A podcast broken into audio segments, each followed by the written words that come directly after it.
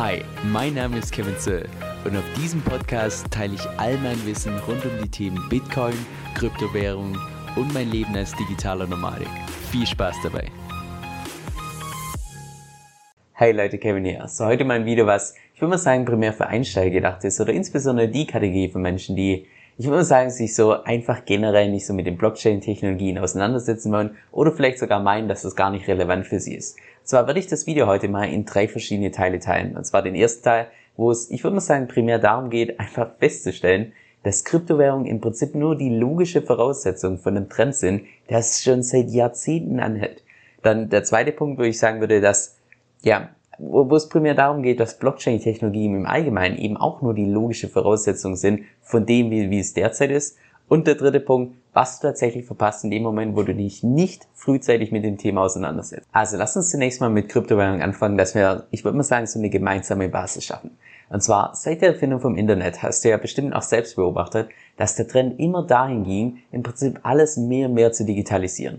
Es hat angefangen bei irgendwelchen langweiligen Registern, dann ging es über Bücher, dann ging es zu Musik, dann ging es über Filme und so weiter. Ja, dadurch war das Lagern im Prinzip größtenteils kostenlos, du konntest von überall drauf zugreifen und gleichzeitig war es auch so, dass du die ganzen Dateien nahezu kostenlos duplizieren konntest. Und genau dieser letzte Punkt, dieses kostenlose Duplizieren, war eben bis zum Jahr 2008 beim Thema Geld eine riesen Herausforderung. Weil wie willst du Geld digitalisieren und gleichzeitig sicherstellen, dass du nicht irgendjemand einfach mal so eine Null dazu macht oder einfach schummelt?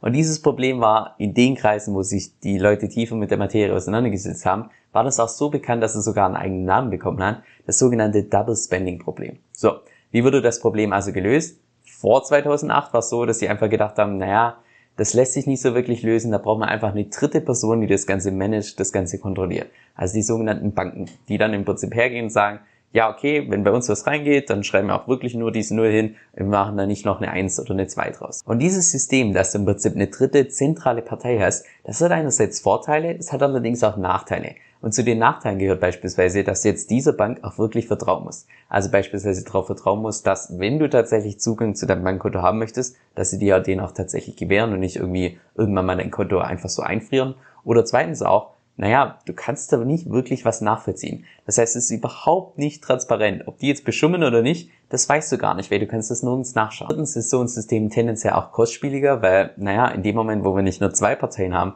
die miteinander irgendwas machen, sondern drei und die eine Partei noch zusätzliche Aufgaben bekommt, dann muss diese Partei, also in dem Fall die Banken, die müssen ja in dem Fall auch eine Gebühr verlangen. Von daher tendenziell kostspieliger. Und viertens ist das Ganze auch, ich sag mal, tendenziell anfälliger für irgendwelche Betrugsfälle.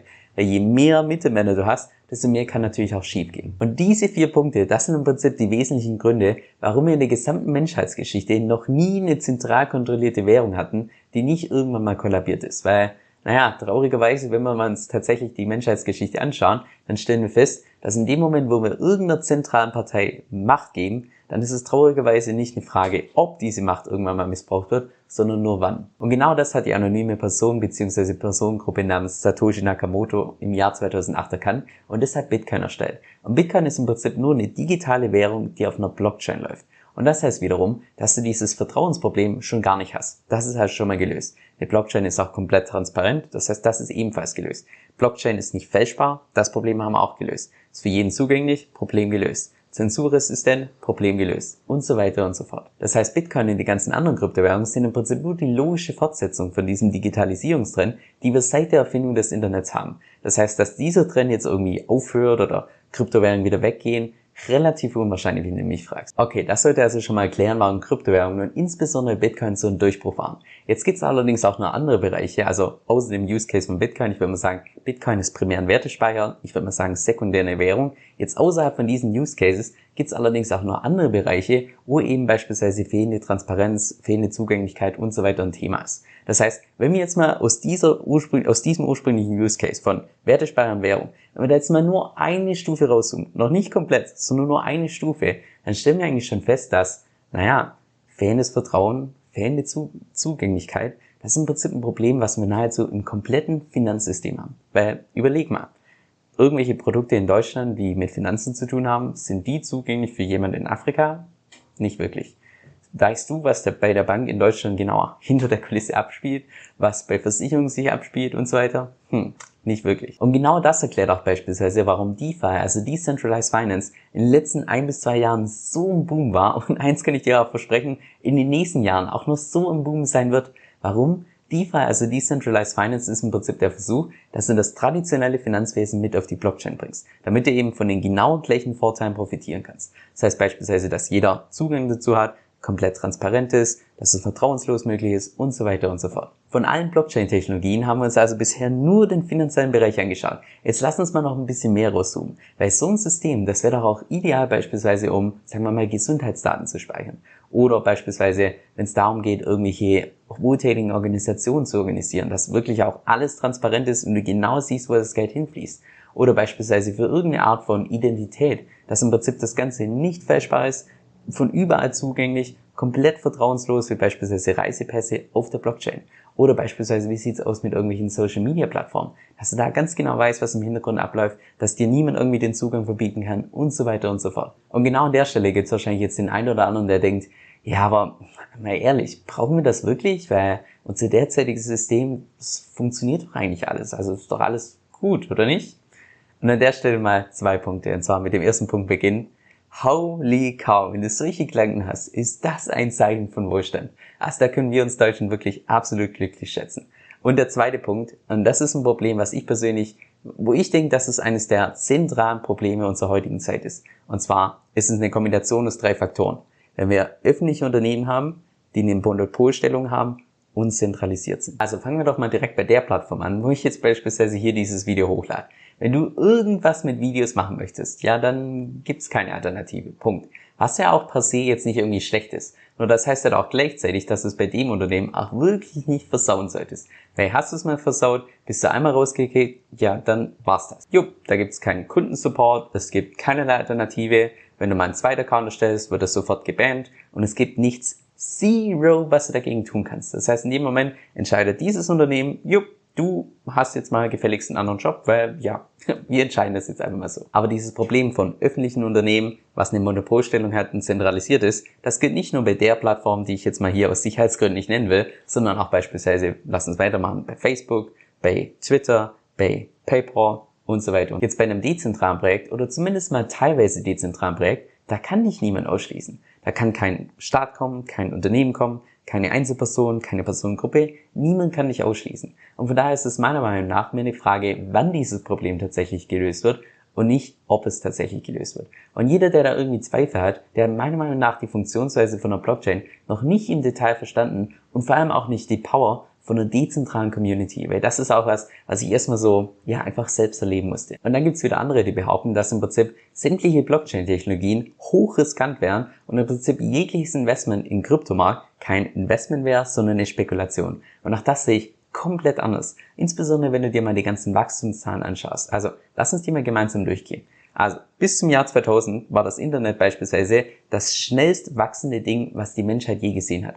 Es gab zuvor kein Unternehmen, keine Marke, keine Population, nichts, was schneller gewachsen ist als das Internet. Und damals zu Beginn waren es so ungefähr 65 Prozent pro Jahr, die das Internet gewachsen ist. Wenn du jetzt allerdings mal die ganzen Wachstumszahlen vom Kryptomarkt anschaust und dann vergleichst mit den Beginn vom Internet, dann stellst du fest, also du erinnerst dich, Internet so ungefähr 65 Prozent pro Jahr, was das gewachsen ist, Kryptomarkt derzeit so ungefähr 115 Prozent pro Jahr. Das heißt, knapp doppelt so schnell wie das Internet. Das heißt, das, was wir gerade erleben, in diesem Moment ist es mit Abstand am schnellsten wachsende Ding, was die Menschheitsgeschichte je gesehen hat.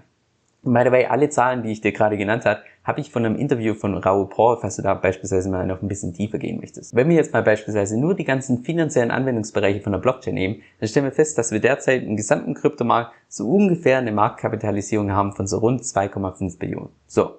Wenn wir das jetzt mal vergleichen mit den ganzen anderen Märkten, also beispielsweise Aktien, Immobilien, ich würde mal sagen, fast jeden Finanzmarkt, außer vielleicht Optionen und Derivate, die würden wahrscheinlich den Mittelwert ziemlich nach oben verzerren, wenn wir die zweimal außen vor lassen. Aber stellst du fest, dass die ganzen anderen Märkte so ungefähr zwischen 100 Billionen und sagen wir mal 400 Billionen groß sind. Das heißt, wir haben einen Kryptomarkt mit derzeit so rund 2,5 Billionen und wir haben die ganzen anderen Märkte mit so zwischen 100 und 400 Billionen. So. Mit Blockchain-Technologien kannst du jetzt allerdings einen Großteil von dem anderen ebenfalls abbilden. Sollte also dieser kleine Kryptomarkt mal nur auf das Niveau von den anderen gehen, noch gar nicht darüber hinaus, sagen wir mal nur das Niveau der anderen, dann reden wir allein da von so ungefähr einer Vereinhundertfachung. Und jetzt festhalten, wenn wir tatsächlich die Wachstumsrate so beibehalten, wie sie derzeit ist, dann erreichen wir diese 100x schon bereits in den nächsten 10 Jahren.